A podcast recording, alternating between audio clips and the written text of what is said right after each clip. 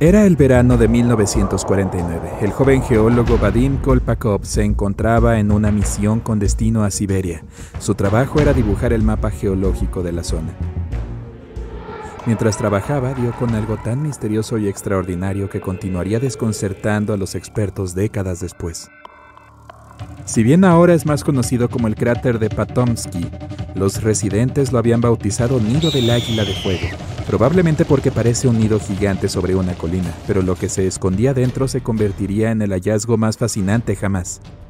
Bueno, si pudieras acercarte lo suficiente como para desvelar sus secretos, según los residentes de la zona, hasta los animales temen acercarse. Kolpakov se aproximó con cautela, a cierta distancia. Ciertamente parecía un nido gigante. Mientras más se acercaba, más grande se hacía. El cráter parecía reciente, estaba desierto, los árboles no crecían en las pendientes de su estructura natural y los vientos no arrastraban suficiente tierra como para permitir que las plantas crecieran. ¿Animales? No había ninguno. Trepó hasta la cima y descubrió algo increíble. Hacía tanto calor que sentía como el sudor bajaba por su frente. Era como estar cerca de una fuente de fuego. Su primera idea fue que se trataba de un fenómeno volcánico. Cuando miró hacia abajo se encontró con un montículo perfectamente circular en el medio. La elevación del centro del cráter tenía más o menos la altura de un poste telefónico. Ese tipo de cosas no aparecen en los volcanes, ni siquiera en los extintos, y no había ningún volcán cerca que se conectara a este monte peculiar incapaz de descifrar la extraña apariencia de el lugar malo. Kolpakov regresó a la casa y les habló a todos de su descubrimiento. Lo que una vez fue una anomalía local, pronto se convirtió en un misterio a nivel mundial. La comunidad científica comenzó a indagar y elaboró teorías. Muchos expertos estaban de acuerdo en que debía ser la obra de un meteorito. Realizaron pruebas para averiguar si el impacto de un meteorito podía crear esta estructura de montículo doble. Los hallazgos. Era probable que el cráter fuera el resultado de un objeto esférico hecho con un material denso que solo podía existir en el espacio.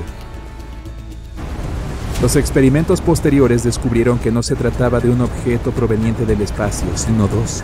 Cuando el primer meteorito impactó en la Tierra, explotó y formó el cráter. Luego el segundo objeto lo siguió, pero fue desacelerado por el primer impacto y se hundió en la Tierra. Otros científicos objetaron esta teoría, afirmando que los meteoritos no pueden volar uno después del otro y estrellarse contra el planeta en el mismo lugar. Con tantas preguntas aún sin respuesta, más expertos viajaron a la taiga siberiana para intentar resolver el misterio. Uno de ellos estudió los anillos de los árboles y recolectó muestras de madera. Se descubrió que el cráter probablemente había aparecido hace unos 300 años. También se observó que la vegetación de este lugar crecía más rápido de lo normal. Tras haber descartado factores que potenciaran el crecimiento, como una mejor tierra o más luz solar durante ciertos periodos, la única opción que les quedó fue la radiación. Sí, los expertos sabían que, tras ser expuestos a altas dosis de radiación, las plantas y los árboles crecen más rápido. Pero los niveles de radiación alrededor del cráter eran bajos.